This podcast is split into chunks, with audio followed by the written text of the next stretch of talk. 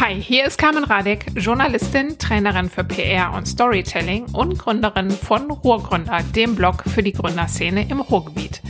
Hier im Ruhrgründer Podcast The Story Behind spreche ich mit Unternehmerinnen, Unternehmern und anderen Menschen aus dem Ruhrgebiet, die Zukunft gestalten, und zwar so, dass sie gut für alle ist.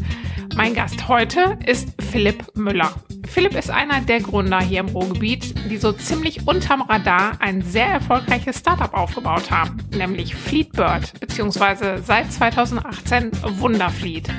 Zusammen mit seinem Kompagnon Benjamin Krüger hat Philipp eine Software-as-a-Service-Plattform für Betreiber von Sharing-Fahrzeugen entwickelt, egal von Mietwagen bis E-Scooter. Angefangen haben die beiden in einem Coworking Space in Dortmund mit einer Handvoll Leute. Heute sitzen sie immer noch in Dortmund, in der Innenstadt, aber mit mehr als 60 Mitarbeitenden. Ich habe schon gesagt, 2018 haben sich die beiden entschieden, ihr Startup mit einem Partner weiterzumachen und haben den auch ziemlich schnell in Gunnar Froh, dem Gründer von Wunder Mobility aus Hamburg, gefunden. Bis heute haben Benjamin und Philipp Wunderfleet auch noch sehr erfolgreich weitergeführt in Dortmund, beziehungsweise Benjamin ist schon ausgestiegen und Philipp steigt jetzt zum Ende des Jahres aus, um natürlich aber schon wieder was Neues zu starten in Dortmund. Das Schöne an Philipps Geschichte ist zum einen, dass er und Benjamin sich vor zehn Jahren in Berlin kennengelernt haben, in der Start-up-Hochburg schlechthin, Prenzlauer Berg. Da haben die beiden dann auch ihre ersten gemeinsamen Start-up-Versuche gestartet, mehr oder weniger erfolgreich. Und das wirklich erfolgreiche Start-up haben sie dann in Dortmund gegründet. Und das alleine ist auch schon ziemlich cool. Zum anderen mag ich sehr Philipps unaufgeregte Art, an Unternehmertum ranzugehen. So zumindest kommt er rüber, nämlich dass er Unternehmersein als Lernprozess versteht, wo es auch einfach wichtig ist, sich Dinge anzueignen, von anderen zu lernen, bereit ist, Fehler zu machen und sich selbst auch immer wieder zu reflektieren. Über all sowas spreche ich mit Philipp, doch bevor es losgeht, möchte ich euch noch meinen Sponsor vorstellen. Und das ist der Ruhrhub. Der Ruhrhub ist, wie ihr wahrscheinlich wisst, eine Initiative der digitalen Wirtschaft NRW und der sechs Ruhrgebietsstädte Bochum, Dortmund, Duisburg, Essen, Gelsenkirchen und Mülheim an der Ruhr. Inzwischen schon seit mehr als fünf Jahren setzt sich der Ruhrhub für die Förderung der digitalen Wirtschaftsentwicklung hier in der Region ein. Zum einen ist er Anlaufstelle für Startups im Ruhrgebiet zu allen möglichen Fragen, vor allem in Sachen Förderung und Fördermittel für Startups. Zum anderen ist er Anlaufstelle für Unternehmen, die Zugang zu der Startup-Szene oder zu innovativen technologischen Lösungen suchen. Der Rohrhub hat sich wirklich als super Plattform hier entwickelt, auch weil er ein tolles Team hat, das großartige Events auf die Beine stellt.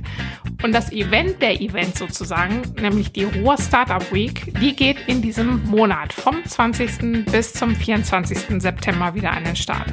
Das heißt, eine Woche lang über das gesamte Ruhrgebiet verteilt gibt es unterschiedliche Events von Workshops über Impulsverträgen, Meetups, Pitches bis hin zu Networking-Veranstaltungen für alle, die sich fürs Gründen, für neue Technologien, innovative Arbeitsweisen oder als Unternehmen für die Zusammenarbeit mit Startups interessieren.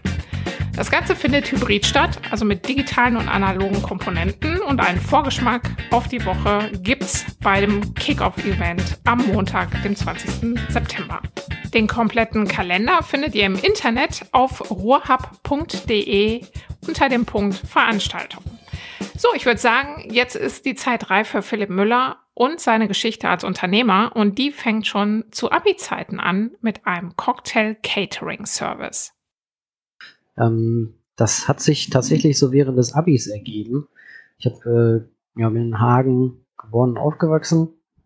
Und ähm, ja, während des Abis hatte ich nicht so richtig Bock auf diese klassischen Nebenjobs. Also Zeitung austragen, haben wir uns eher überlegt, wie, wie müssen wir die bestmöglich nicht austragen. ähm, oder äh, ja, verschiedene andere Jobs, die man halt so als Schüler oder dann halt im Abi ähm, macht. Und ähm, ja, dann haben mein bester Kumpel, auch heute mein, unser Trauzeuge und ich uns damals während des Abis überlegt, hm, wir haben richtig Bock auf Cocktails, ähm, mögen wir gerne, wir gehen gerne feiern, warum nicht irgendwie mal versuchen, so einen Cocktail-Catering-Service zu machen. Und ähm, dann haben wir uns äh, in mühsamer Arbeit in mehreren Wochen mit äh, so ein paar hundert Euro, die wir zur Verfügung hatten, ähm, eine eigene Theke gebaut und äh, sind dann ständig zum Bauhaus gefahren und haben dann irgendwie so eine 2,50 Meter Theke oder so, oder nee, war noch länger, glaube ich, äh, mit Acrylglas vorne und Beleuchtung und so, haben uns dann selber zusammengebaut in der Garage von seinen Eltern. Und ähm, die musste halt so cool sein, dass man sie, oder so gut sein, dass man sie äh, auseinanderbauen und wieder zusammenbauen kann, äh, damit sie in den Kombi passt, weil wir hatten ja keine anderen Autos, irgendwie so ein Lieferwagen oder so, konnten wir jetzt, jetzt auch nicht leisten. Ja, und dann haben wir halt angefangen, Website gemacht oder machen lassen und ähm, irgendwie mal eine Silberhochzeit gemacht und oder zwei Silberhochzeiten, glaube ich, dann irgendwie ein Abiball und äh, so ging es dann irgendwie los. Das war halt mit Cocktail Catering. Ähm, das allererste Mal war es tatsächlich, dass ich da 1000 Euro ähm, in der Hand hatte, so nach so einer Nacht arbeiten und die Leute haben uns dann natürlich bar bezahlt. Und ähm, ja, und dann irgendwie so, so Geld in der Hand zu haben, so viel, das war für mich auch das erste Mal und das fand ich, glaube ich, so cool, dass ich gedacht habe, geil, Unternehmer sein ist doch nicht so schlecht. Ähm, machst du mal weiter. Das heißt, ihr seid aber auch, äh, hat sich das denn rentiert dann? Ihr seid ja dann auch richtig erstmal in, äh, ihr musstet ja auch dann erstmal ein bisschen Kosten aufbringen. Ja, also es war von, von Tag eins tatsächlich äh, profitabel, wie man so schön sagt, weil es halt, äh, ja, ist halt so klasse. Wir hatten ja keine großartigen Kosten, ne? wir haben zu Hause gewohnt, alles und haben dann äh, einfach nur eingekauft und eine Preisliste gemacht, wie viel ein Cocktail kostet. Und wir sind zwar in Vorleistung gegangen, klar, ähm, aber letztlich am Ende des Abends haben wir immer, äh, sind wir dann mit einem Plus rausgegangen. Ja. Ähm, aber das hat sich auch nur so lange gehalten, bis äh, dann mein Kumpel angefangen hat, äh, eine Ausbildung zu machen, direkt nach dem Abi. Und dann haben es auch sofort reingelassen, weil es einfach auch nicht mehr zeitlich gepasst hat. Ähm, ja. Aber es war so die erste Erfahrung. Ja. Wie ging es denn dann für dich weiter? Was hattest du dann auch so für Karrierepläne? War das dann gleich auch so, ähm, dass du in diese Richtung weitergegangen bist? Oder hast du doch erstmal gedacht, um erstmal erstmal was sicheres? Ähm, nee, tatsächlich haben mich meine Freunde immer für verrückt gehalten, weil ich irgendwie nie auf was Sicheres aus war. Ähm, dann, äh, ich, mein Papa ist ITler, ähm, hier in, in, Dortmund auch, bei Materna schon seit meiner Geburt quasi, seit 30 Jahren. Okay, 33, ich bin schon älter. Und, ähm, äh, und ich war aber eigentlich, ich habe ein Wirtschaftsabi gemacht und ähm, habe mich immer auch für, für Wirtschaft und BWL, VWL interessiert und war so hin und her gerissen zwischen IT und BWL und ne, was machst du jetzt irgendwie? Dann habe ich mich dann für, mh, hm, für BWL entschieden, beziehungsweise für äh, Wirtschaftswissenschaften und habe dann studiert an der TU Dortmund. Und mir ist aber sofort im ersten Semester so mega langweilig geworden, dass ich mir dachte, oh Mann, ey, du musst irgendwie was machen. Und ähm, dann äh, ja, habe ich halt nach, nach Geschäftsideen gesucht und überlegt, was kannst du irgendwie machen. Ähm, und habe dann lange nicht so richtig was gefunden, was mich so interessiert hat. Und ähm, dann äh, im, im, vierten Semester bin ich dann ins, ähm, ins Ausland gegangen, in die USA. Und in den USA habe ich dann die Entscheidung getroffen, boah, nee, du wechselst jetzt die Uni. Bin ich nach äh, in, zur Uni Wittenherdecke gegangen, die auch einfach unternehmerischer ist ähm, als die TU. Also zumindest damals, heute gibt es auch sehr viele an der TU. Und ähm, ja, und dann äh, habe ich in der Übergangszeit zwischen der TU und ähm, der Uni Wittenherdecke in Berlin ein Praktikum gemacht. In der Startup-Szene quasi. Ähm, habe ich mich aus den USA heraus auch beworben damals und bin dann äh, tatsächlich bei dem Waldemar Zeiler gelandet. Ich glaube, der erinnert sich nicht mehr an mich, aber ähm, der hat damals das Sales-Team. ja, ja, er hat, äh, der damals das Sales-Team da geleitet und ähm, aber ich hatte auch ein Bewerbungsgespräch mit ihm, aber ich glaube, er fand mich nicht so geil als Sales-Typen und dann bin ich nicht in seinem Team gelandet, in einem anderen und ähm, habe dann im anderen Team den Arthur kennengelernt, äh, der dann später auch mein Mitgründer war bei, ähm, ja, bei unserem ersten Unternehmen, was wir in Berlin gegründet haben, Benny, Arthur und ich. Ähm, und Arthur hat Benny und mich vorgestellt ähm, in irgendeinem Prenzlauer Bergcafé, irgendwie so die typischen ja. Äh, Startup-Cafés da. Und ähm, ja, und Benny und ich machen ja bis heute was zusammen und Arthur ist dann irgendwann in Hamburg geblieben. Ähm, aber ja, während dieser Zeit hat es eigentlich alles begonnen. So Blut geleckt am Prenzlauer ja. Berg quasi. äh, erzähl mal, wie das war. Wann, äh, was, wann war das genau? Welches das Jahr? war 2011, Anfang 2011. Ja, und zehn Jahre her dann. Ja, jetzt habe ich letztens auch mit Überraschung äh, ähm, ge irgendwie gemerkt. Ähm, und ja, wir haben 2011 mit einem Alumni der, ähm, der Uni Witten-Herdecke auch als Business Angel dann zusammen gegründet ähm, in Berlin, also die drei, Arthur, Benny und ich. Was und, war denn das ähm, da jetzt gerade noch für eine Zeit? War das schon so diese große Hype-Phase oder war das noch so ein bisschen? Ähm, ja, da ist so das eine oder andere schon an den Start gegangen. Also Hitfox beispielsweise ist damals ähm, äh, an den Start gegangen. So äh, StudiVZ war schon, ja, äh, war voll im, im Run, glaube ich, mhm. äh, wenn ich mich nicht irre. Und äh, TEF, also Team Europe Venture, auch mit Lukas Gadowski und so, ähm, als Spreadshirt-Gründer, die, die, die haben da gerade so ihre Blütezeit gehabt. Die Sambas waren auch irgendwie am Start natürlich. Ich glaube, Lieferheld wurde gerade gegründet. Ähm, ja, also da ist auf jeden Fall einiges gerade passiert in der Zeit. Und wir hatten dann äh, Fameside Entertainment gegründet, ähm, was ein, ja, ein äh, Unternehmen war, wo wir Mobile Gaming gemacht haben. Also so ein ähm, heute würde man sagen AR-Game, ähm, also ein bisschen wie Pokémon Go kann man sich das vorstellen. Mhm. Ähm, so, sogenannt äh, Location Aware, also äh, deine eigene Position. Und du konntest dann ein, ein Dorf gründen in der Realität. Und wenn du rausgezoomt hast, ähm, dann bist du quasi auf Google Maps gelandet. Und wenn du reingezoomt hast, ähm, dann hast du so dein virtuelles Dorf gesehen, so ein bisschen wie Siedler oder Age of Empires. Ähm, und ja, das war so die, die Idee damals. Und dann ist uns allerdings irgendwann das Geld ausgegangen, weil wir ja nicht so richtig Ahnung hatten vom Fundraising und auch äh, die Kosten für Gaming ähm, total unterschätzt haben. Ähm, aber wir haben so 85 Prozent hatten wir fertig. Das war echt schon ein ganz cooles Game. Ähm, aber wir haben es einfach nicht auf den Markt geschafft. Und, aber super viel gelernt. Ja. Ähm, wie kam das denn dann zu der Idee? Habt ihr euch äh, hingesetzt und da wirklich aktiv nach Ideen gesucht und geguckt, was passen könnte? Oder sind das so, so aus eigener Passion heraus entstanden, irgendwas so, ja. so? Tatsächlich ähm, haben wir uns richtig aktiv hingesetzt und nach etwas gesucht. Ähm, weil wir hatten uns ja als Team quasi gefunden und haben dann gesagt, hey, wir müssen eigentlich was zusammen machen. Und ähm, dann haben wir tatsächlich einfach äh, ja, Ideen gebrainstormt und die dann auseinandergepflückt. Wir haben, glaube ich, damals das äh, Porter Five Forces Modell genommen, irgendwie so typisches BWL-Ding, um das so in so einer Mini-Bewertungsmatrix äh, für uns mal zu evaluieren. Ja, ähm, ja. Chancen, Risiken und so weiter. Und das war äh, so, ja, und tatsächlich ist dann, ähm, natürlich hat auch Passion und so auch eine Rolle gespielt, ganz klar. Ähm, aber äh, ja, es war schon ein bisschen analytischer Mhm. Ähm, aber ein interessanter Prozess würde ich, glaube ich, heute nicht mehr so machen. Ja, wie macht ihr das denn dann heute oder beziehungsweise wie ist es dann weitergegangen oder wie schwierig war das dann auch äh, zu sagen, okay, ähm, das müssen wir jetzt abhaken? Das ist ja, ja immer noch so ein Ding, ne? Wie lange hält man das dann am Leben? Ja, äh, ja genau. Völlig davon verabschiedet. Erzähl das vielleicht gerade mal. Wir haben ähm, tatsächlich sehr lange gekämpft ähm, und immer versucht, die Kosten sehr gering zu halten. Das war halt ähm, schon sehr stark gebootstrapped. Also wir hatten schon äh, Geld zur Verfügung. Es waren damals 100.000 Euro. Und ähm, aber da kommst du halt im Gaming nicht weit.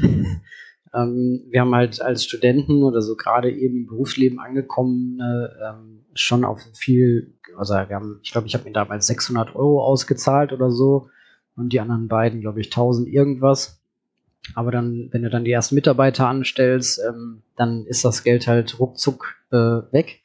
Mm, und ähm, dann kommst du einfach nicht weit. Aber wir haben, glaube ich, über ein Jahr irgendwie ausgehalten tatsächlich und sind auch wirklich ähm, mit unseren Sachen sehr, sehr weit gekommen, haben super viel Hilfe auch gehabt. Aber dann war irgendwann der Zeitpunkt, wo wir sagen mussten, oh Mist, ey, das ähm, reicht nicht. Ähm, das Inve Folgeinvestment hat ähm, also hätte funktioniert, aber wir hatten keine Zeit mehr.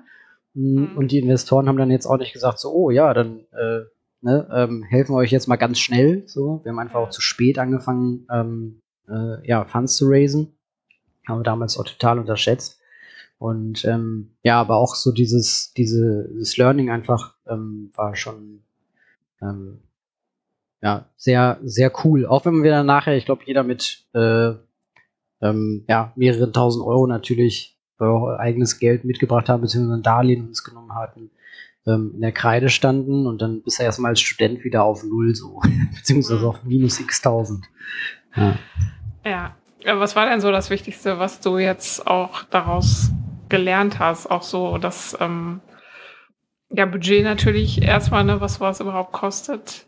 Was, was waren ja, also ich glaube, die finanziellen Parts, die ähm, natürlich auch, also wie so der Prozess fürs, fürs Funding auch nicht laufen sollte. Ähm, und äh, so die Idee, die wir verfolgt haben, sehr groß war, obwohl wir eigentlich hätten ja, ein bisschen länger drüber nachdenken sollen ähm, und äh, ja, einfach schneller gewusst haben müssten, dass ähm, mit dem Budget auch nicht so weit kommen. Mhm. Auf der anderen Seite ähm, war das das erste Mal auch, wo wir ein kleines Team hatten, also nachher so fünf, sechs Leute und ähm, auch Mitarbeiterführung von, von älteren äh, Personen. Wir waren ja damals Anfang 20.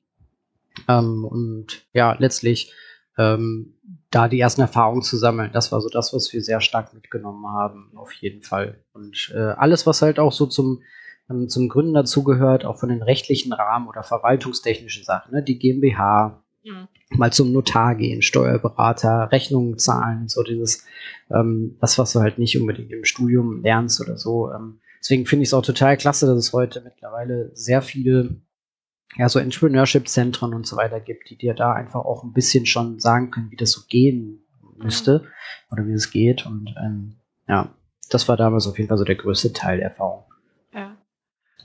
Wie ging es dann weiter, als ähm, ihr es abgehakt habt? Und äh, mit Trauerbewältigung befasst oder fertig? Ja, wir waren tatsächlich gar nicht so lange damit befasst. Wir haben ähm, die Investoren, äh, mit deren dann fast die Runde geklappt hätte ähm, damals, ähm, äh, wo wir dann keine Zeit mehr hatten. Ähm, den, zu denen sind wir dann gegangen, die waren äh, in Hamburg und äh, oder hingefahren und haben wir gesagt so hey ne, uns geht das Geld aus. Wir würden aber natürlich gerne weiterhin unternehmerisch tätig sein. Und dann haben die gesagt hey wir finden euch so cool als Gründerteam. Kommt doch hier hin und ähm, macht was Neues. Und äh, dann haben wir das so ein bisschen als Projekt aufgesetzt ähm, und haben auch eine GmbH gegründet hatten auch ähm, Budget Neues zur Verfügung haben dann aber ein komplett anderes Modell gemacht. Und ähm, haben so ein bisschen, damals ist äh, die ersten Mobile-Dating-Sachen sind an den Start gegangen, so Luwu und sowas. Ich glaube, Tinder gab es ja, glaube ich, noch nicht oder vielleicht irgendwie in den USA. Und ähm, wir wollten ähm, Parship ähm, kopieren, aber mobile. Aber bei, bei Parship ist halt das ähm, Schwierige ähm, oder der Qualitätsanspruch, den Parship für sich hatte, nämlich sehr, sehr viele Fragebogen auszufüllen, dass du halt einen passenden Partner findest und so. Das fanden wir irgendwie total blöd und auch nicht mobile äh, so schön. Wer will schon irgendwie riesig lange Formulare mobile ausfüllen? Hatten wir nicht so Bock drauf. Und ähm, dann haben wir versucht, das so spielerischer zu machen. Also im Endeffekt hast du dann ähm, wie Facebook ne, eine App gehabt, erstmal eine Community und dann so ein Stream und in diesem Stream hast du halt immer so, so kleine Spiele gemacht. Also Hot or Not, also ein bisschen Tinder-Style. Dann äh, hier ähm, gab es früher auch mal so eine Fernsehsendung, so ähm, Herzblatt. Ja, das irgendwie so, ähm, musstest du Fragen beantworten und hast dich dann nachher für einen entschieden. Und durch solche Games wollten wir dann letztlich deine ähm, ja, Vorlieben und Interessen und so weiter ähm, äh, speichern, quasi automatisiert durch deine Aktion, äh, um dir dann eben auch bessere oder die, die richtigen Partner oder potenziellen Partner anzuzeigen. Ja. Das war so die, die Idee. Und damit haben wir dann weitergemacht, tatsächlich in Hamburg. Ähm, äh, Benny und ich aber nicht so lange. Genau, da sind wir nach Hamburg gegangen, haben da in so einer äh, Ferienwohnung illegalerweise, glaube ich, gewohnt.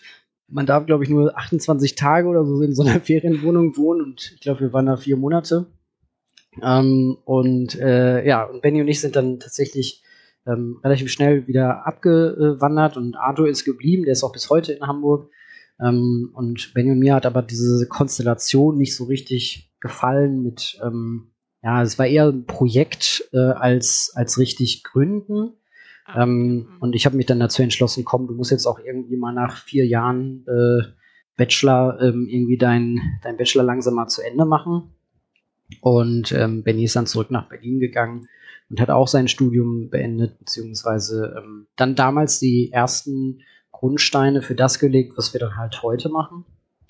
Und ähm, ja, so, so sind wir dann nach Hamburg oder von, von Hamburg sozusagen wieder ins Ruhrgebiet gegangen. Ah, alles klar. Also du äh, bist, hast dann zu Ende in, in Witten studiert. Genau. Und ähm, bist dann aber auch hier geblieben. Oder ja. Äh, seid ihr dann wieder. Genau, ich bin dann komplett hier geblieben. Ich habe dann irgendwann auch ähm, ja, meine heutige Frau kennengelernt und ähm, äh, habe während des Studiums dann für Fitix, äh, Fitix Deutschland, die, die Fitnessstudio-Kette gearbeitet, für den Jakob Fati, der coolerweise ja heute auch ähm, Lies, äh, was echt Geiles in, in Essen aufzieht. Und ähm, ja, durch, durch Jakob bin ich auch ehrlich gesagt nochmal so ein bisschen angespornt worden, weil es einfach ein unglaublicher Charakter ist ähm, und äh, ein super netter Kerl und äh, mh, ja, und da war ich auch immer noch mal so, ah ja, also so ein Unternehmertyp willst du irgendwie auch mal werden. Ähm, ja. Das war schon immer sehr inspirierend. Und ja, dann so gegen Ende des Studiums hat mich Benny angerufen und hat gesagt, hey, ich habe jetzt hier gerade, ähm, äh, damals war das äh, Fleetbird, ähm, hieß es noch, ähm, bin hier im Sharing unterwegs und äh, Emmy, einer der Pioniere in dem Bereich mit dem E-Scooter-Sharing, mm, war der einer der ersten Kunden. Und dann hat er gesagt, ey, ich habe gerade mehrere Anfragen und du weißt, ich habe mit Zahlen und Rechnungen so nicht so viel am Hut. Ähm, so hast du nicht Bock, wieder an Bord zu kommen? Und äh, dann haben wir eine GmbH, die wir ähm, dann noch zur Verfügung hatten von, von früher genutzt. Und dann bin ich halt wieder mit eingestiegen als Gesellschafter und ähm, ja, da wurde quasi das richtige Fleetbird, was uns heute natürlich auch für unseren Erfolg gesorgt hat, sage ich mal, ähm, gegründet. Warte mal eben kurz, kannst du hier wieder mitnehmen? Ich muss nächstes Mal so eine Aufnahme. ähm, wie kam es denn dazu jetzt, dass äh, der Benjamin sich jetzt in diesem Segment äh, da, dafür interessierte? Wie? Ich, ähm, also es war so ein bisschen, äh, ja, aus der Not geboren ist jetzt falsch, aber die ähm, damals gab es Spotcar in Berlin ähm, Spotcar ist ein Carsharing-Provider gewesen, die sind mit Opel Adams ähm, unterwegs gewesen und neben Car2Go, glaube ich, die, die, oder einer der ersten. Ähm, und da ist Benny damals ähm, ja mit, mit dem Gründerteam zusammen sozusagen sehr früh, also er war nicht selber Gründer, aber sehr früh mit an Bord gewesen und hat letztlich die Software für, für Spotcar auch mitgebaut. Mhm. Ähm, und Spotcar ist aber relativ schnell äh, gescheitert. Ähm, einfach die Adaption fürs Carsharing war noch nicht so hoch, die Kosten waren sehr, sehr hoch. Mhm. Ähm, und ja, und dann stand er eigentlich auf der Straße in Anführungsstrichen. Ähm, und dann kam durch den Zufall tatsächlich Emmy.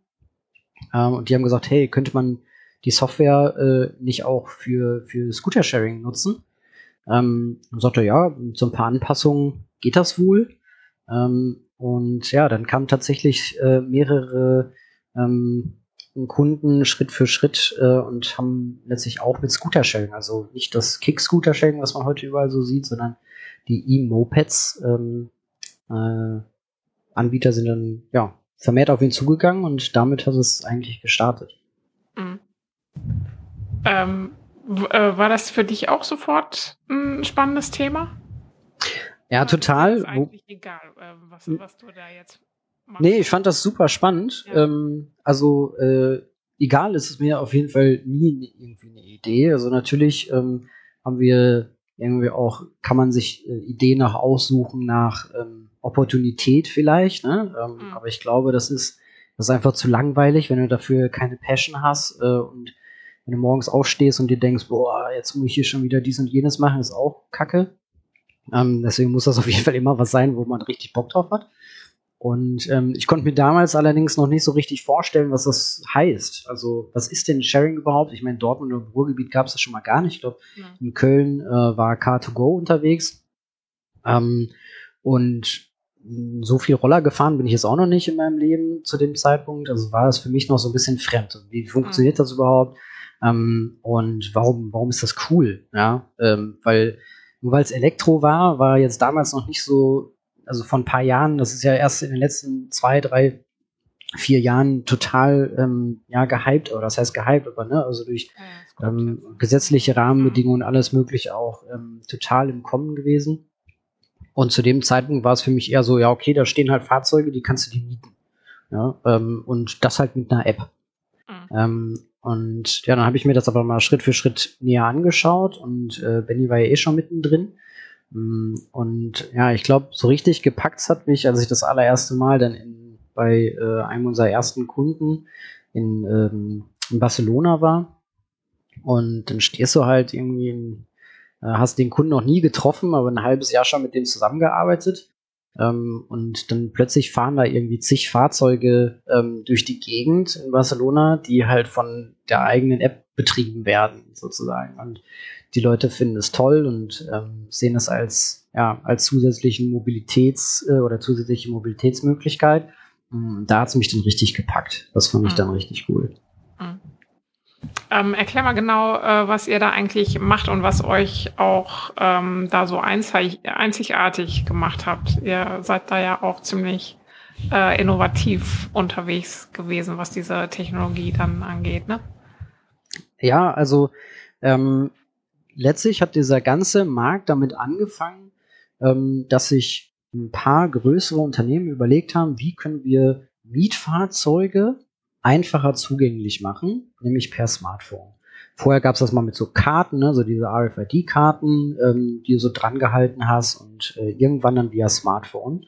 Ähm, und das können bis heute, also mittlerweile natürlich schon viel mehr, aber gerade so die älteren Fahrzeugtypen, auch viele Autos, ähm, viele IoT, die du dafür benötigst, ähm, können das bis heute teilweise noch nicht, dass du mit SIM-Karten, die dann in den Fahrzeugen bzw. in IoT verbaut sind, über das Mobilfunknetz Fahrzeuge öffnen kannst. Und das war so das Innovative zu dem Zeitpunkt, ähm, dass du halt leicht zugänglich ähm, via App äh, dieses Fahrzeug öffnen und schließen kannst ähm, in einem Free-Floating Businessmodell. Also die Fahrzeuge stehen einfach in einem Geschäftsgebiet rum. Du mhm. kannst da hingehen und sie öffnen und los geht's. Ne? Du musst nicht zu einer Station gehen ähm, oder irgendwo anders hin, ja, wie beim Metro, äh, die Metropolräder äh, oder sowas. Ne? Du hast jetzt nicht eine Station mit dem Schloss, sondern du gehst einfach dahin, nimmst dein Handy raus, ähm, slidest einmal zum Öffnen und dann geht's halt irgendwie los. Und das war zu dem Zeitpunkt ähm, durchaus sehr innovativ. Also es gab gibt bis heute nicht ganz so viele ähm, Software-Provider auf dem Markt in dem Bereich. Ähm, damals waren es, glaube ich, zwei oder drei. Ähm, und wir waren daher relativ früh äh, mit am Markt.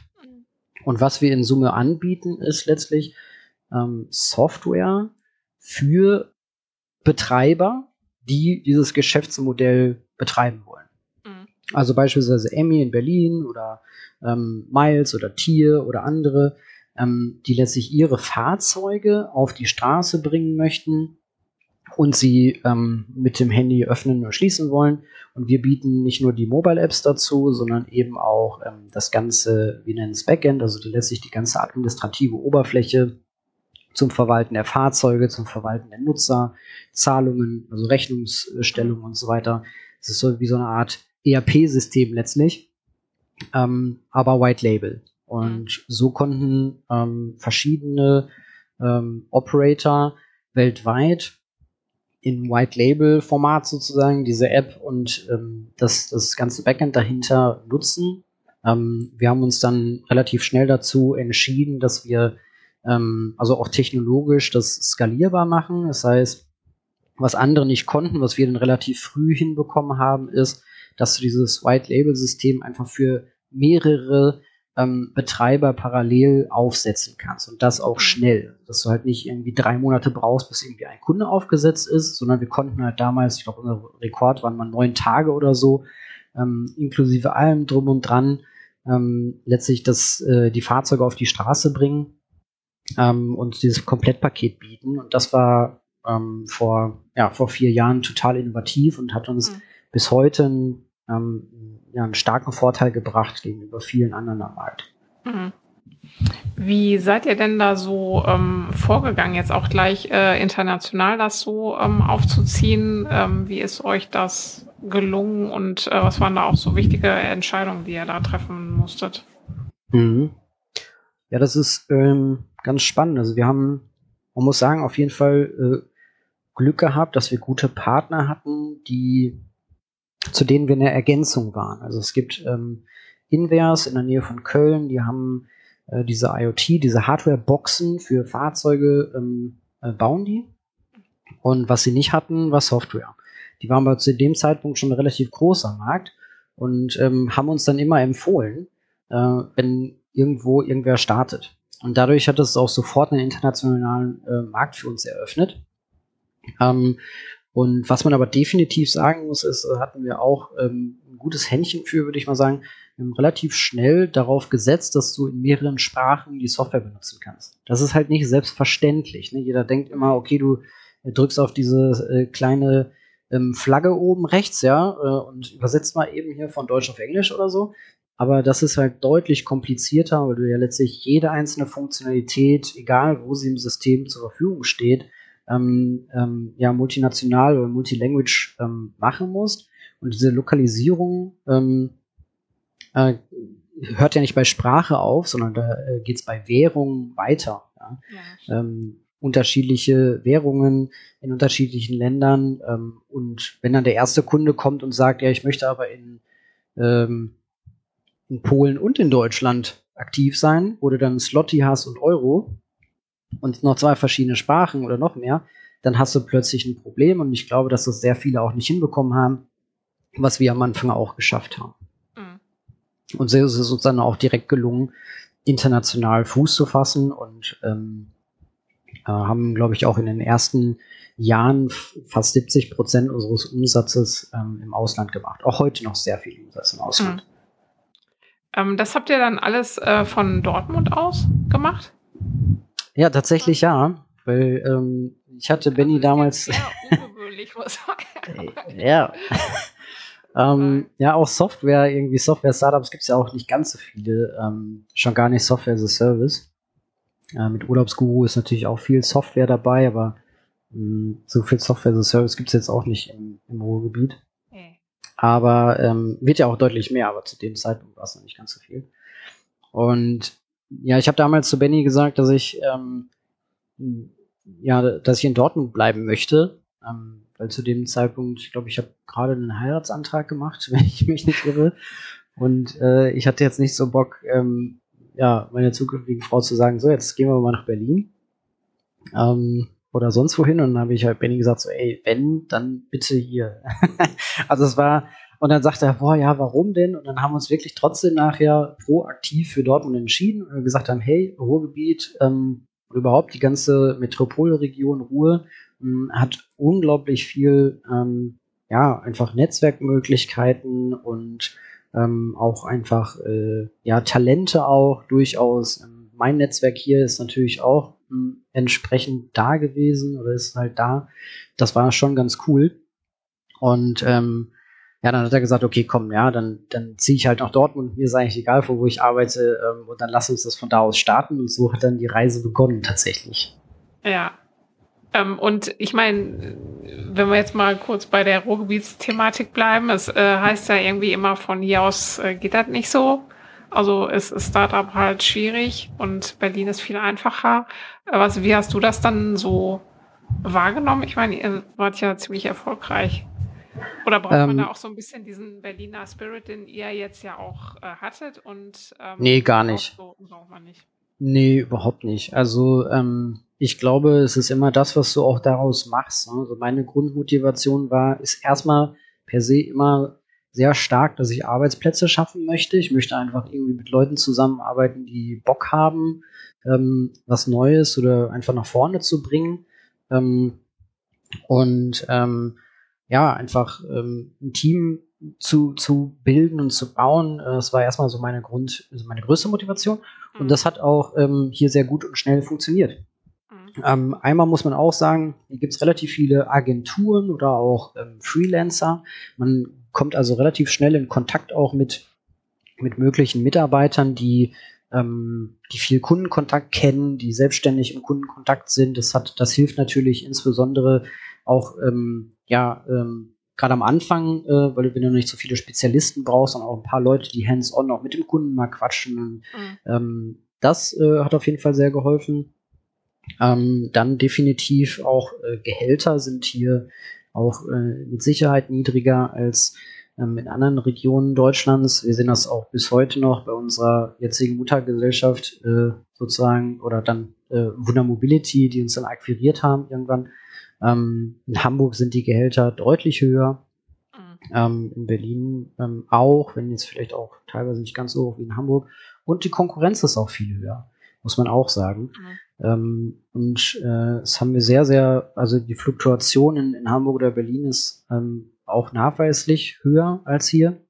Ähm, was auch gerade im Softwarebereich super ärgerlich ist. Ähm, wer weiß, wenn man schon mal einen Software-Developer oder auch Product People eingearbeitet hat ähm, in seinen Code, dann äh, weiß man, dass das echt wehtun kann, wenn jemand auch geht.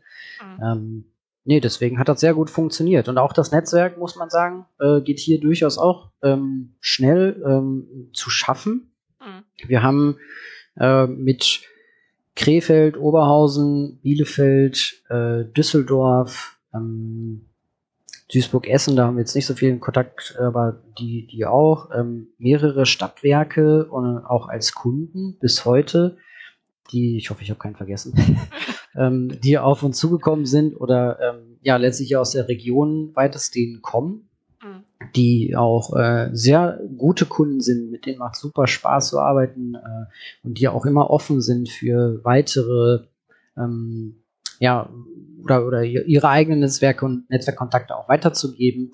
Ähm, und äh, ich glaube, weil man nicht so überladen ist im Ruhrgebiet mit, ja, kannst du mal hier ein Intro machen und da mal nochmal ein Intro machen und so, was in Berlin und Hamburg schon extremer ist, ähm, kommt man hier, glaube ich, auch ganz gut voran. Mhm. Ihr hattet ja äh, angefangen auch so räumlich jetzt im Coworking. Space, genau. Ne? Ähm, mhm. Erzähl mal ein bisschen, wie sich euer Unternehmen so entwickelt hat, auch so mitarbeitermäßig und wie ihr so gewachsen mhm. seid und dergleichen. Ja, gerne. Also wir haben ähm, mit vier Leuten gestartet im Coworking Space im äh, Rent 24 in Dortmund. Ähm, es war sehr oder ist sehr zentral. Ne? In der Mitte von Dortmund quasi, so dass äh, auch aus der Nachbarstadt oder wenn jemand aus der Nachbarstadt gekommen ist, wie jetzt Bochum ähm, oder so, dann relativ schnell auch da war. Ne? Einmal zum Hauptbahnhof, äh, zum, zum Stadtgarten, genau, und zack, da war es irgendwie schon da. Und diese Flexibilität im Coworking Space ähm, war für uns super wichtig weil wir überhaupt nicht wussten, was passiert. Ne? Wir mhm. haben auf Monatsbasis erstmal das Büro gemietet, waren am Anfang in so einem kleinen Fünf-Mann-Büro ähm, saßen halt zu viert oder zu dritt, je nachdem, wenn, wenn jemand mal nicht da war. Und ähm, hatten auch alles zur Verfügung, ne? Frühstück und Getränke und konnten da mal Leute einladen. Ähm, das war ideal.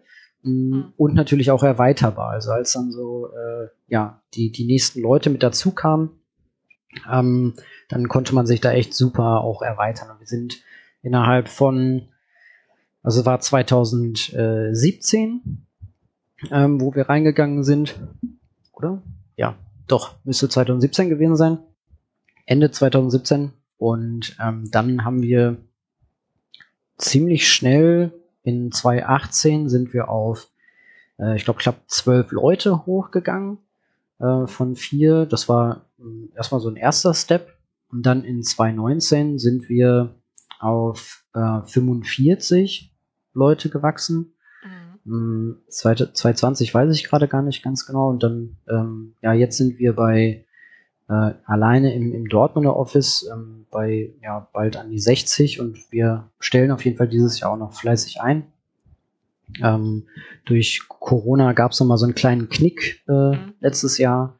Ähm, aber ja, in Summe bei Wunder arbeiten schon, ich würde jetzt mal behaupten, irgendwas zwischen 70 und 80 Leute an diesem ähm, Produkt äh, flieht. Mhm. Genau. Ähm, ja, erzähl mal, also ihr habt, äh, du hast ja gerade schon gesagt, also ihr ähm, habt ähm, euer Unternehmen dann ja auch irgendwann verkauft, seid aber dabei geblieben. Erzähl mal, wie sich, wie es dazu überhaupt kam. Das ging ja auch sehr schnell. Ähm, das ging mega schnell. Genau, also das, da muss ja dann irgendwie so ein bisschen schon ein bisschen was im Kopf gewesen sein, wie ihr euch auch so entwickeln wollt. Ne? Erzähl mal ein bisschen, wie es dazu kam. Ja, wir haben ähm, Anfang 2018, also eigentlich relativ schnell, nachdem wir ähm, da auch ja im Coworking Space waren und die ersten Leute da auch noch mal neu angestellt haben, ähm, äh, das war, weiß ich noch ziemlich genau, es war im Januar, ein Wochenende, ähm, wo Benny und ich im Büro waren, im Coworking Space, äh, äh, im Stand-Up Room und ähm, haben dann mal aufgeschrieben, was könnte denn für uns ein Weg sein?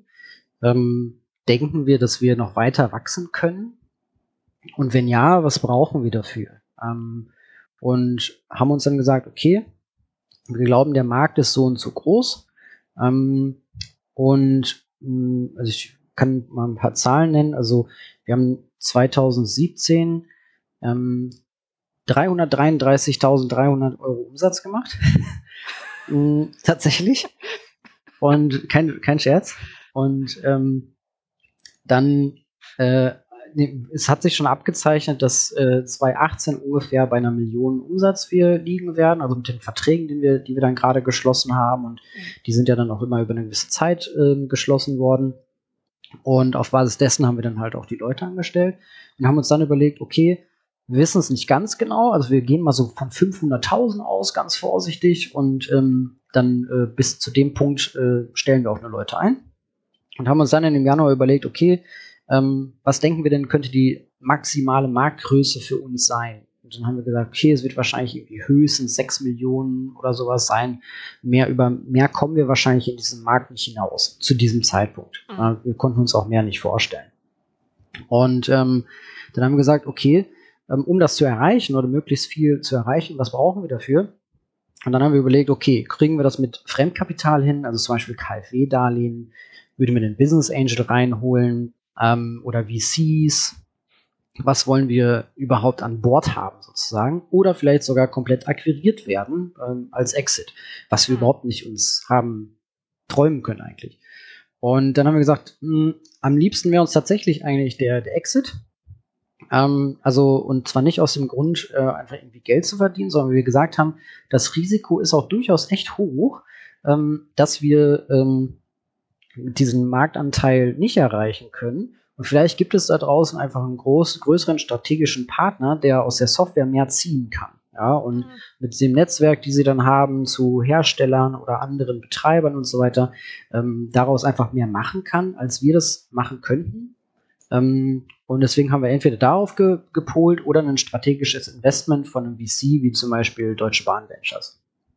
Und ähm, ja, dann haben wir ein bisschen äh, PR gemacht, eigentlich nur, weil wir mal über uns reden wollten und das mal ausprobieren wollten und hatten damals einen Werkstudenten, der dann ähm, ja an, das eine, an die eine oder andere äh, Zeitung und auch äh, Gründerszene und deutsche Startups und so ähm, dann ja so, so einen kleinen Pitch quasi geschickt hat von unserer Story. Ähm, und äh, das war tatsächlich der ausschlaggebende Punkt, wo uns danach sehr viele Investoren angesprochen haben, ähm, weil ich habe damals in dem Artikel gesagt, ich glaube, es war auf Gründerszene, ähm, äh, dass wir ähm, ja, dass wir profitabel sind, weil wir ja immer nur gebootstrapped haben. Wir hatten ja nur das Geld von, von ja, von unseren Umsätzen. Ja. Ähm, und das konnten die VCs gar nicht glauben, ähm, dass das irgendwie gebootstrapped geht, weil es halt Software ist und es eh voll schwer ist eigentlich. Und das hat ja tatsächlich funktioniert und dann ähm, haben die uns echt reihenweise angeschrieben. Und da war ich auch total überrascht. Und ähm, im Februar, also es war wirklich innerhalb von so vier Wochen, im Februar hat mich dann der Gunnar Froh angeschrieben bei, bei LinkedIn damals und ähm, das war so der erste Kontakt, wo wir uns dann kennengelernt haben. Ich bin dann nach Hamburg gefahren zum Meetup äh, von Wunder Mobility damals. Und ähm, dann ging das innerhalb von drei, dreieinhalb Monaten, dass wir uns eigentlich darauf geeinigt haben, einmal zusammenzuarbeiten. Und haben dann ein erstes kleines Projekt gestartet gemeinsam. Und dann hat Gunnar irgendwann gesagt, hey, unsere Gesellschafter haben eigentlich gesagt, lass uns doch mal noch mal näher zusammenrücken. Können wir vielleicht in euch investieren? Das, äh, könntet ihr euch das vorstellen? Ja. Und dann haben wir gesagt, ja, grundsätzlich schon. Ähm, aber wenn, dann würden wir ganz gerne irgendwie ganz verkaufen. Und ähm, da hat Gunnar wiederum gedacht, okay, da hätte ich nicht gedacht, dass ihr das machen würdet. Ähm, und ja, weil irgendwie beide die, die äh, Möglichkeit gesehen haben, letztlich auch, weil die Synergien sehr hoch waren, ähm, ist das sehr schnell zum Abschluss gekommen.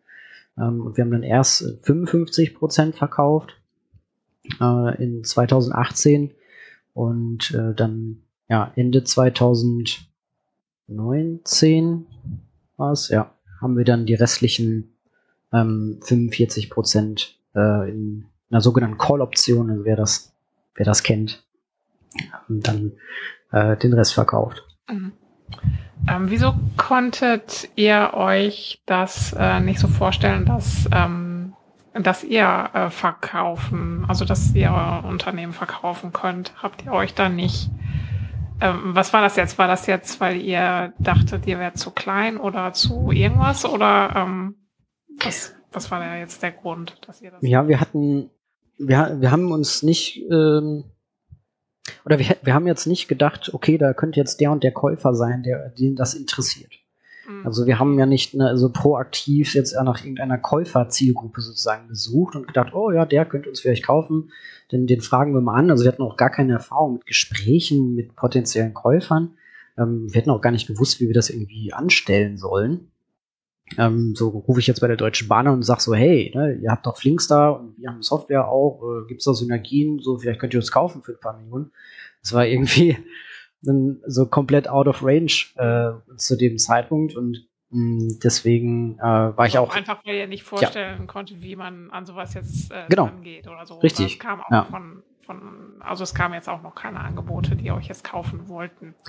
Nee, zu dem Zeitpunkt war es eher, ähm, also Marktteilnehmer äh, gab es schon den einen oder anderen, die, also Betreiber letztlich, also Operator, die eigene Flotten hatten, die dann gesagt haben, hey, wir wollen eigentlich Software in-house haben ähm, und äh, ja, würden euch gerne kaufen, aber ähm, das war für die meisten auch nicht stemmbar, ähm, weil äh, ja unser Umsatz war alleine schon höher als äh, das, was sie hätten zahlen wollen. Ähm, und das ist natürlich Quatsch. Dann, äh, dann lohnt sich das für beide Seiten nicht und ähm, deswegen war das meistens dann nicht, nicht die richtige Möglichkeit. Ähm, und was war jetzt für euch auch so dieser, ähm, dieser Entschluss jetzt auch irgendwie wachsen zu wollen? War das jetzt auch äh, notwendig, um eben auch so eine Markt, äh, also die Marktposition auch zu halten? Oder ähm, was war da jetzt so euer Antrieb oder ist das halt einfach so, dass man, dass man wachsen will als Startup? Ähm, das ist eine gute Frage. Ich habe die Frage habe ich mir noch nie gestellt tatsächlich. Ähm, mal kurz drüber nachdenken. Gerade also, wenn, wenn wir schon äh, Waldemar Zeiler, der ist ja jetzt ein bisschen anders drauf, als er früher drauf war. Und das ist ja eben so, dieses ähm, muss ein Startup unbedingt wachsen oder kann es auch irgendwie bei einer bestimmten Größe ähm, bleiben? Warum ist Wachstum immer so wichtig? Ähm, also es kommt ein bisschen darauf an, Wachstum, ähm, um es hoch zu pumpen, ist natürlich nicht, äh, nicht unbedingt erstrebenswert. Ne? Also einfach nur ähm, wachsen, um zu wachsen, ist, mhm. ist nicht nötig. Ähm, aber wachsen kann ja auch, ähm, kann einfach Möglichkeiten eröffnen für einen persönlich als Unternehmer, aber natürlich auch für das ganze Team. Ähm, ich meine, letztlich ist es ja auch logisch, wenn man mehr, hm, mehr Umsätze macht, mehr Kunden hat, ähm, äh, internationaler geht, ähm, das Team größer wird. Ähm, das er, er ergibt auch für viele Leute im Unternehmen, für einen selbst als Unternehmer viel, viele Dinge. Also das, ähm, man lernt viel mehr über Mitarbeiterführung, das Team ist größer, es äh, gründen sich neue Hierarchiestufen, wo Leute aufsteigen können. Ähm, wir haben irgendwann von so halb Deutsch, halb Englisch auf Englisch only geswitcht. Ähm, damit äh, ja einfach letztlich auch wie international Personen einstellen können. Ähm, wir hatten vorher sehr viele Menschen aus dem, aus dem Ruhrgebiet, äh, deutschsprachig. Ähm, mittlerweile haben wir 70 Prozent der Leute ähm, aus dem Ausland, die aber nach Deutschland gezogen sind und hier ihre neue Heimat gefunden haben. Das sind alles so Sachen, die kommen nur mit Wachstum. Mhm. Mm, und äh, wenn es möglich ist, ja, also wenn, dann, dann sagst du ja auch nicht, ja, nee, ich will, will jetzt auch nicht. Ne? Also es sei denn, du sagst, okay, ich möchte hier total profitabel in meiner Nische bleiben ne, und möchte auch gar nicht wachsen, dann ist das völlig legitim. Aber häufig ist Wachstum ja auch gesund, ähm, wenn ich eben ähm, ja mir auch mehr Freiraum, mehr Möglichkeiten erarbeiten möchte. Also mhm.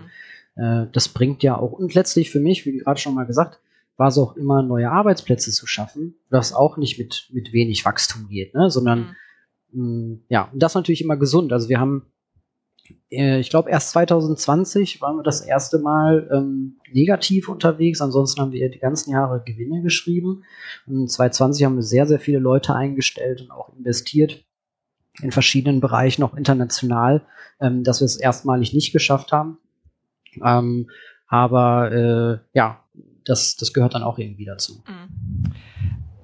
Äh, wie habt ihr das denn jetzt geschafft, dass ihr profitabel seid und ähm, das jetzt von äh, VC-Seite euch, also das gar nicht für möglich gehalten wird so richtig? Ich meine, was habt ihr gemacht, äh, anders gemacht, als das jetzt vielleicht ähm, normalerweise gelaufen wäre, wenn es jetzt vielleicht nicht Ruhrgebiet gewesen wäre?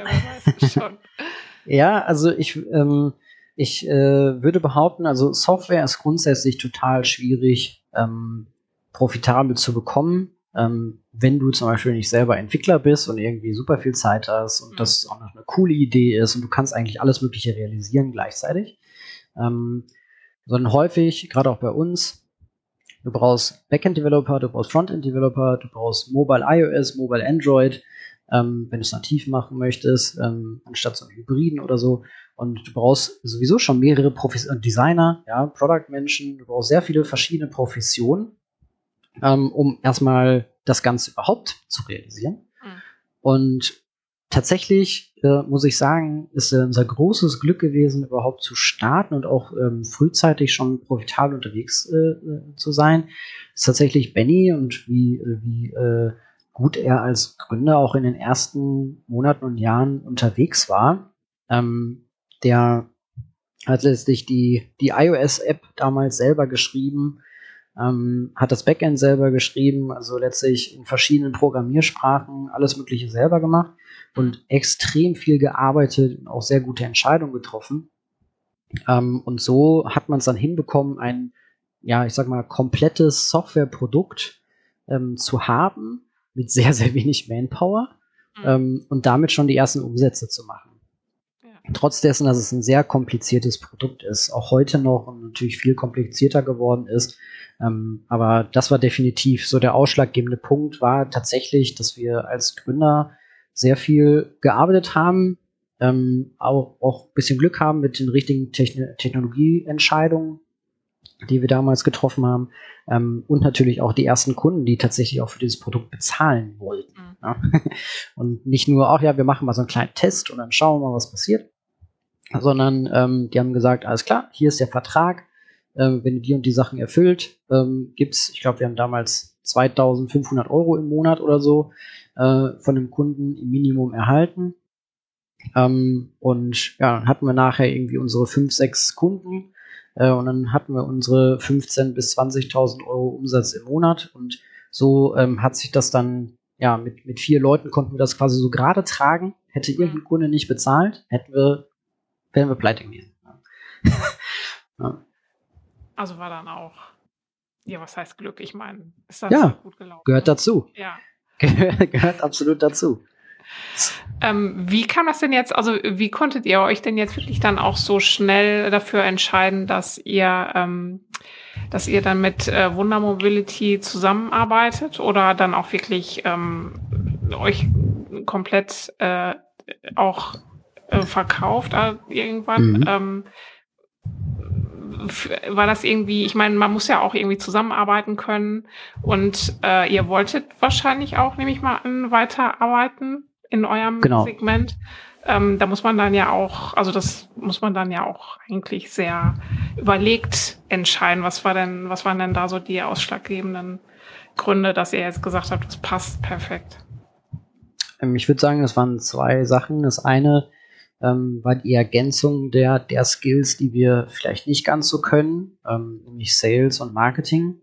Ähm, Wunder hat zu dem Zeitpunkt schon eine sehr gute, deutschlandweit sehr bekannte Marke im, Mobility-Bereich gehabt.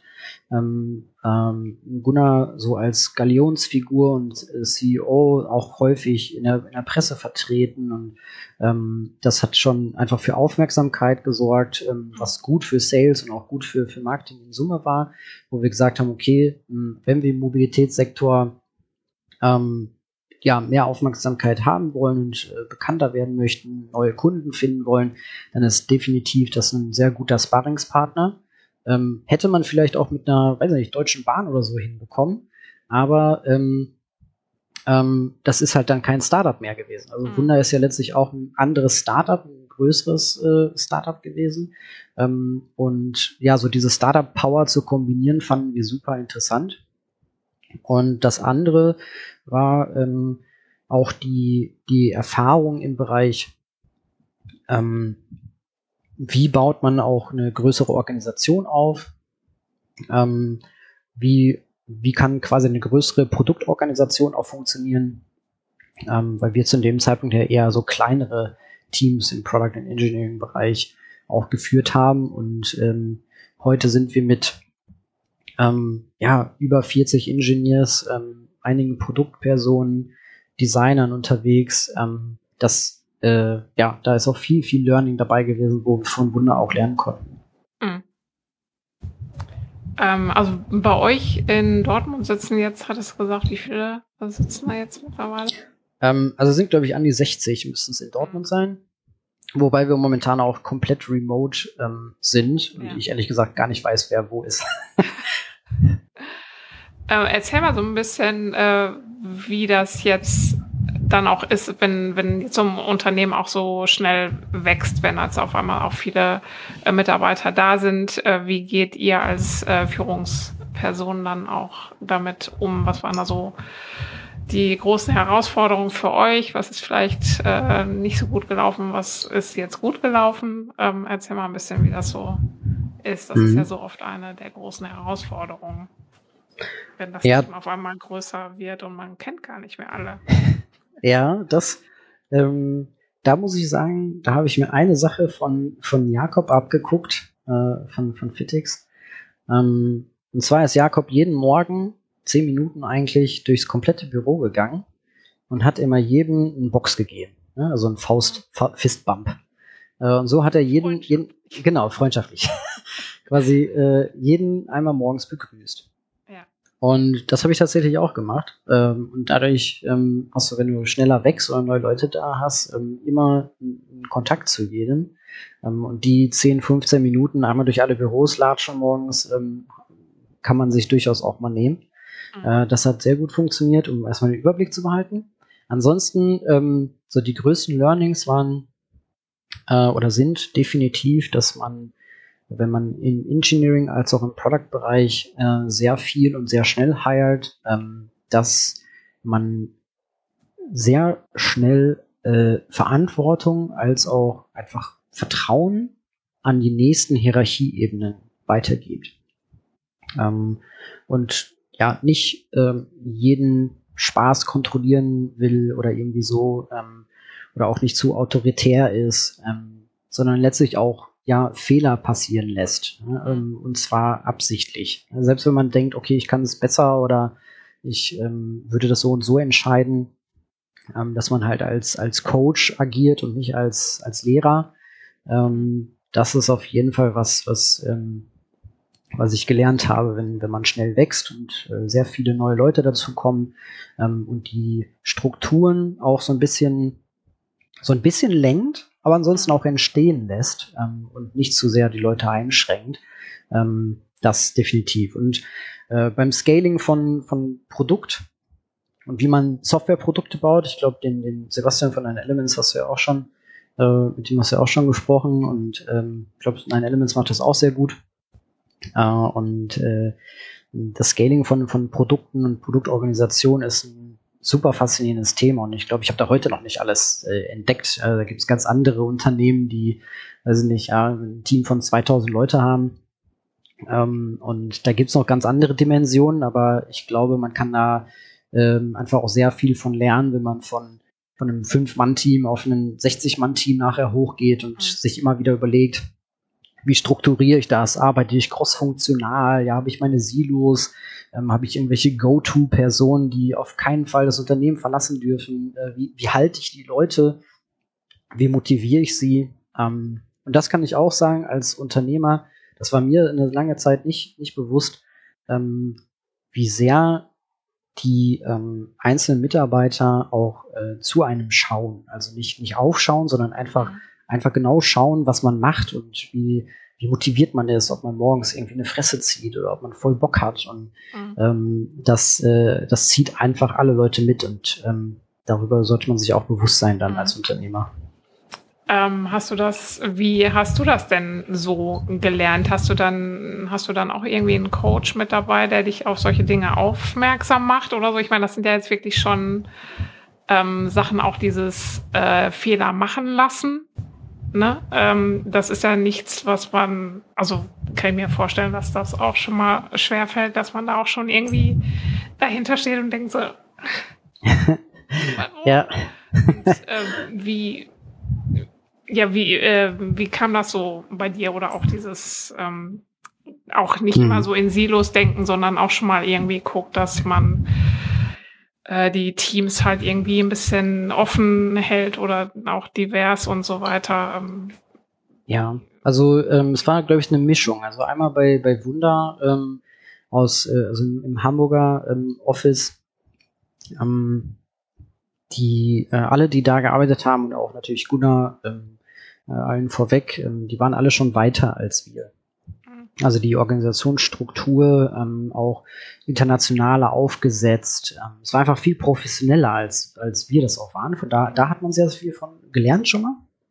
Und dann auch ein, äh, für mich persönlich, aber auch für alle im, im Führungsteam, ähm, sich häufig auszutauschen. Wir haben so ein, so ein ja, Leadership Daily ähm, auch gehabt, wo wir einmal mhm. eine halbe Stunde miteinander gesprochen haben, ähm, sich immer selbst reflektieren, offen zu sein.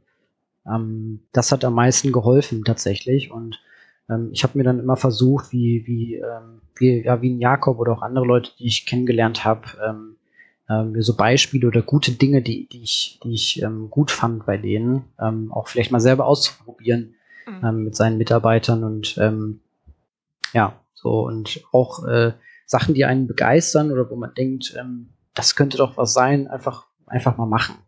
Ähm, und das hat bis jetzt eigentlich ganz gut funktioniert. Mhm. Und äh, wie, wie kam jetzt dieses, dass du auch äh, gemerkt hast, dass du eben auch äh, wahrgenommen wirst in einer bestimmten Art und Weise von deinen Mitarbeitern und dass man da eben auch drauf gucken muss, wie man jetzt selber da noch so auftritt? War das, äh, gab es da irgendwie ein, ein, Erlebnis oder sowas? Oder ähm, wie kam das bei dir so ins Bewusstsein? Ja, ich habe das überhaupt nicht geschnallt, ehrlich gesagt. Also ich bin da manchmal ein bisschen blind. ähm, mich haben dann die Leute darauf tatsächlich angesprochen. Also wenn ich ähm, äh, zum Beispiel irgendwie sehr motiviert war für irgendwas und vielleicht sogar zu motiviert. Ähm, und dann sind alle irgendwie mir nachgelaufen ähm, und äh, dann danach äh, hat mir dann irgendeiner gesagt, so, ey, ne, du ziehst die hier alle mit und die machen nichts anderes mehr, ne, äh, was sie eigentlich machen sollten. Und da ich, oh, okay. ne, so solche Sachen. Ähm, oder äh, bei, bei Benny beispielsweise, der hat sich immer ähm, die ITler, die jetzt ähm, zuhören, äh, ähm, wenn was deployed wurde, also letztlich in die, äh, auf, auf ähm, die neueste Softwareversion ausgerollt wurde, letztlich ähm, hat Benny immer gesagt, feuerfrei. Ja.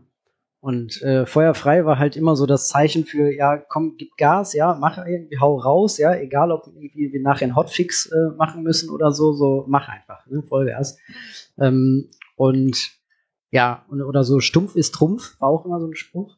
Ähm, und nachher hat es sich manchmal aber auch zum Negativen etabliert, weil man natürlich das nicht immer ernst, total ernst meinte, sondern manchmal einfach nur so als Spruch rausgelassen hat. Und man merkt dann aber plötzlich, wie sich so Sprüche und Verhaltensweisen von einem selber total auf andere ähm, ja, übertragen. Ähm, und ja, da, da muss man auf jeden Fall sich immer wieder reflektieren, ob das dann auch so richtig ist, was man macht. Aber wir hatten noch keine Major Fails. Also es war, äh, war immer noch in Grenzen. Das war ganz gut. Wie hat sich denn jetzt ähm, euer Unternehmen ähm, verändert, seitdem ihr äh, nicht mehr Fleetbird, sondern äh, Wunderfleet seid? Was hat sich, gab es große äh, Veränderungen dann auch oder ähm, auch so in der Organisation? Äh, oder was, erzähl mal ein bisschen was da. Ja, also ähm, der, der Merge mit einem, unter, einem Unternehmen ist auf jeden Fall mit sehr viel ähm, ja, Change Management und ähm, allem, was da so zugehört, verbunden. Also es ist ein riesiger Wechsel oder eine riesige, äh, ja, riesige Veränderung für alle, ähm, die aber nicht so sichtbar ist sofort. Ne? Natürlich, man heißt anders und ähm, man, man hat da plötzlich so ein anderes Unternehmen, so ein Mutterunternehmen, was irgendwie, ne? ähm, aber die Mitarbeiter, äh, die nicht in alle Prozesse involviert sind, wie jetzt dann der Geschäftsführer oder ne, wir als Unternehmer, ähm, die jetzt nicht jeden Vertrag und alles Mögliche kennen, für die ist es ähm, noch viel schwieriger zu greifen, wenn es Veränderungen gibt. Ähm, oder äh, wurde jetzt was vorgegeben ähm, von der Muttergesellschaft oder äh, werden wir irgendwie eingeschränkt in den Dingen, die wir tun? Ähm, waren viele Ängste auch mit dabei? Äh, müssen wir jetzt alle nach Hamburg ziehen äh, und dürfen mhm. unser Dortmunder Office nicht mehr behalten? So was kommt eigentlich mit so einer Akquisition mit sich? Ähm, und da, das war so die größte Veränderung, auch über einen längeren Zeitraum, dass man nicht genau so wusste, was, was äh, passiert jetzt mit uns eigentlich, also mit den die Mitarbeiter.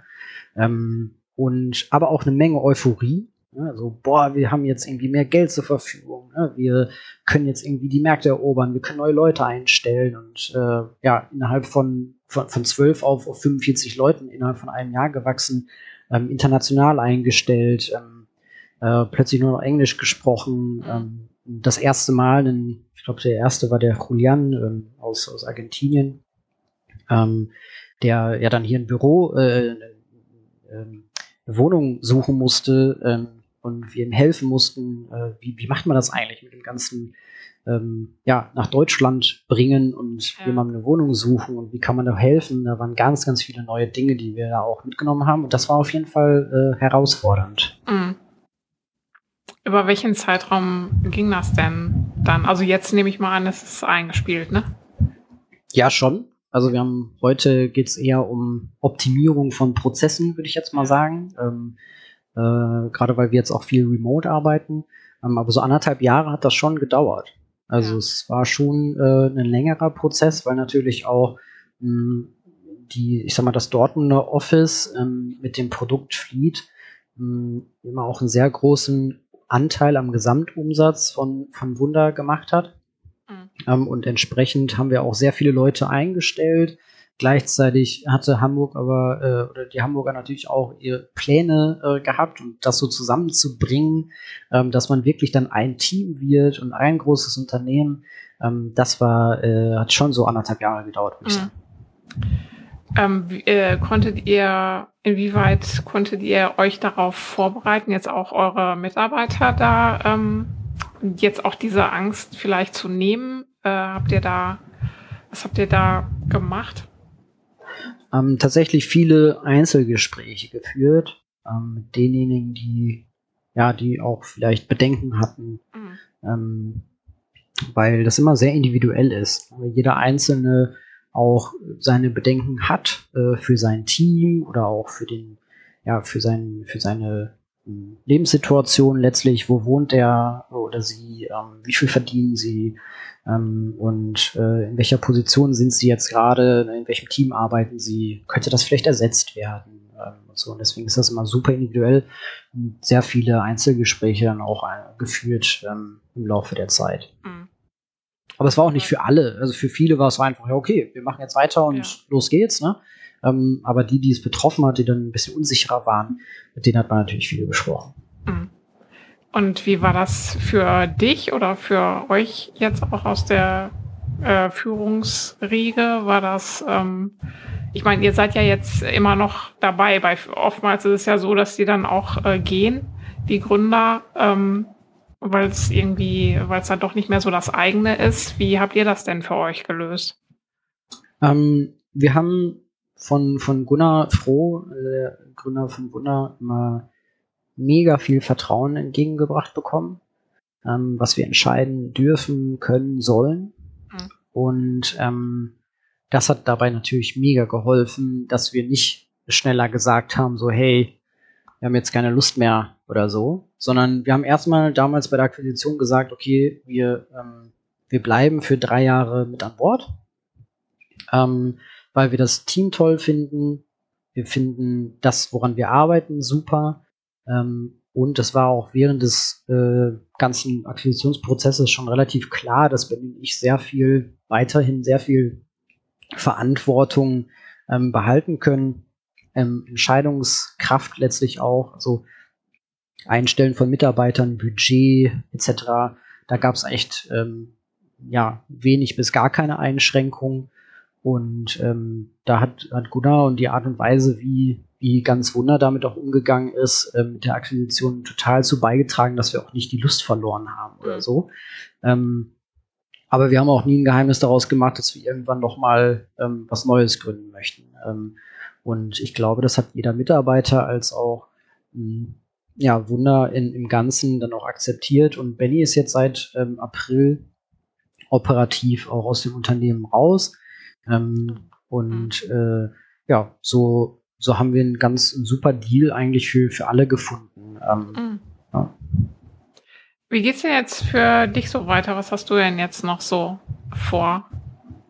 Was, worauf hast du Bock? Was möchtest du? Hast du? Ja, ich habe Bock. ich habe auf jeden Fall Bock, ähm, Sachen zu machen, auch hier im, im, Ruhrgebiet, auch mal was Neues bestimmt, kommt auch noch mal, aber momentan konzentriere ich mich auf jeden Fall noch auf, ähm, ähm, auf, auf Wunder und meine Aufgabe da der Markt ist äh, total spannend, wo wir drin sind. Äh, halt letztlich Mobilitätsform und Mobilität mhm. im weitesten Sinne. Da gibt es ja verschiedene Formen. Äh, die Kickscooter, die nachher dann natürlich gekommen sind, überall auf der Welt sich äh, ja Beliebtheit als auch natürlich Hass entgegensetzt mhm. sehen. Ähm, gibt es verschiedene Sachen, aber äh, auch das äh, sind die verschiedenen Mobilitätsformen, die ähm, bereichernd für unsere Gesellschaft sind, meiner Meinung nach. Ähm, wenn sie dann natürlich auch gut umgesetzt sind. Mhm. Das macht mir Spaß. Ähm, und mh, mm, ich habe mich jetzt mh, mm, Schritt für Schritt oder habe ich auch schon mit angefangen, mh, mich in einigen Bereichen auch mehr zu engagieren als, als Business Angel. Ich habe letztes Jahr mein erstes, meine ersten beiden äh, Business Angel Investments getätigt. Ähm, auch ein, ein Startup aus Iserlohn. Hm, und auch nachhaltig. Also ich versuche jetzt als Unternehmer einmal natürlich anderen Unternehmern oder jungen Gründerteams zu helfen. Ähm, wenn jemand meine, meine Meinung zu was hören möchte oder irgendwie auch Kontakt braucht oder irgendwas, dann stehe ich gerne zur Verfügung und versuche auch bei dem einen oder anderen, ähm, ja, ähm, bei der einen oder anderen Veranstaltung mit dabei zu sein, wie zum Beispiel von der TU Dortmund, mhm. wo es dann Gründerteams gibt, ähm, wo wir, wo wir helfen können. Da gibt's jetzt am Donnerstag äh, so ein Roundtable, ähm, wo wir nochmal so unsere Gründergeschichte auch erzählen und versuchen, Learnings daraus auch äh, mitzugeben anderen und ja, mich da Schritt für Schritt mehr zu engagieren. Ähm, und äh, ja, das ist erstmal mein, mein nächstes Ziel für, für dieses Jahr vor allen Dingen, ähm, mhm. da aktiver zu werden. Ja. Ähm, wie hat sich Corona jetzt auf ähm, euch so ausgewirkt? Ähm, war das äh, massiv oder du hattest gesagt, ein kleiner Knick, ein Knick gab's? Ähm, ähm ja. Also ein Knick gab es insofern, dass wir, wir haben leider die, die Mitarbeiter, die wir einstellen wollten, ähm, oder die gerade in der Probezeit waren, die wir gerade eingestellt haben, die mussten alle gehen, beziehungsweise konnten nicht kommen, weil wir halt, mhm. das war letztes Jahr im März, ähm, weil wir eben nicht wussten, was jetzt passiert. Mhm. Und ähm, letztlich ist ganz Wunder VC finanziert und ähm, du kannst halt nicht einfach nur sagen, auf gut Glück, ich mache mal jetzt weiter wie vorher, mhm. sondern wir haben schon Vorsichtsmaßnahmen getroffen ähm, und äh, dann gab es auch bei unseren Kunden genau die gleiche Unsicherheit. Ne? Der erste Lockdown, was macht man jetzt, ähm, was passiert? Hm, auch in allen möglichen Städten dieser Welt natürlich. Ja, wir haben ja nicht nur ja. in Deutschland, sondern mhm. keine Ahnung, was in Lissabon passiert. Ja, weiß ich nicht. Ja, also konnten wir auch überhaupt nicht beeinflussen und ähm, hatten dann auch bei unseren Kunden gesehen, äh, dass es Umsatzeinbrüche gibt und äh, dass sie ihre Flotte von der Straße nehmen müssen. Ähm, und ja, haben dann aber relativ schnell auch äh, wieder den Trend nach oben gesehen. Ähm, und ich glaube, auch Corona hat uns nachher eher befeuert äh, nämlich die individuelle Mobilität ist sogar eher gefordert und mhm. gefördert worden dadurch. Ähm, nicht mehr jeder möchte mit Bus und Bahn fahren äh, oder ja, einfach aus gesundheitlichen Gründen oder ähm, hat vielleicht auch Angst oder so, mhm. dann greift er halt eher auf äh, ein Fahrzeug zurück, wo er alleine drin sitzen kann oder drauf stehen kann. Ähm, und äh, das, das hat auf jeden Fall sehr geholfen, dass wir schnell wieder aus diesem Knick ähm, rausgekommen sind. Mm, und was es ansonsten verändert hat, ist ganz klar, ähm, es hat uns jetzt im Endeffekt zu einer Remote Company gemacht. Also wir sind fast selten im Büro. Ähm, und das hat auf jeden Fall für uns als Organisation noch mal einiges geändert. Mhm. Äh, glaubst du auch, dass, dass das noch ein bisschen ähm, oder dass das auch was äh, bei euch jetzt so, wenn, wenn man dann eigentlich wieder arbeiten kann, auch alle zusammen, ähm, dass das ein bisschen im Modell dann drin bleibt? Hat das für euch auch da neue Möglichkeiten geschaffen? Ja, absolut. Ähm, ich bin durchaus ein Fan vom Büro, auch wenn ich gerne von zu Hause arbeite. Ähm, und das geht auch vielen im Team so, dass sie sagen, hey, ich bin, bin gerne im Büro. Ähm, ich bin aber auch gern zu Hause und so, mhm. so ein flexibles Modell ähm, ist, ist sehr gut. Hm, ich kann mir jetzt persönlich nicht unbedingt vorstellen, mein Leben lang remote zu arbeiten. Ich finde es schon ganz äh, cool, mal irgendwie sich selbst zu zwingen, morgens ins Büro zu fahren oder einen Kaffee mhm. zu trinken mit dem einen oder anderen Kollegen. Aber einfach, äh, manche Sachen gehen tatsächlich auch schneller. Und die Art, remote zu arbeiten, ist auch eine ganz andere. Also mhm. ähm, nicht ganz anders, aber schon, schon sehr viele andere Dinge. Ähm, und man muss sich äh, von seinem ganzen Zeitmanagement und die Art und Weise, wie man arbeitet, schon anders organisieren, ähm, als man es vielleicht vorher machen äh, konnte. Und ich finde es als Führungsperson auch viel schwieriger, ehrlich gesagt. Ähm, man muss sich schon echt was einfallen lassen. Ähm, das äh, kommt natürlich auch einfach mit Herausforderungen. Ne? Äh, wenn jetzt jemand die Kamera nicht anmachen möchte oder ein schlechtes Mikro hat oder äh, so, okay, Mikro kriegt er vom Unternehmen gestellt im Zweifelsfall, aber manchmal ja auch irgendwie nicht, weil er noch irgendwas Altes hat. Hm, das ist schon, ja, ist spannend. Alles klar. Ja, ich danke dir ganz herzlich für deine Einblicke in euer Unternehmen und wie ihr euch so entwickelt habt und bin gespannt, wie es weitergeht bei euch. Danke dir herzlich. Ja, vielen Dank. Danke dir auch. Das war Philipp Müller bei The Story Behind. Ich danke euch ganz herzlich fürs Zuhören. Und wenn euch mein Podcast gefällt, freue ich mich sehr über eine 5-Sterne-Bewertung bei Apple Podcasts. Mehr Infos zu The Story Behind und auch zu dieser Episode findet ihr auf urgründer.de. Ich freue mich, wenn ihr nächstes Mal wieder dabei seid. Bis dahin.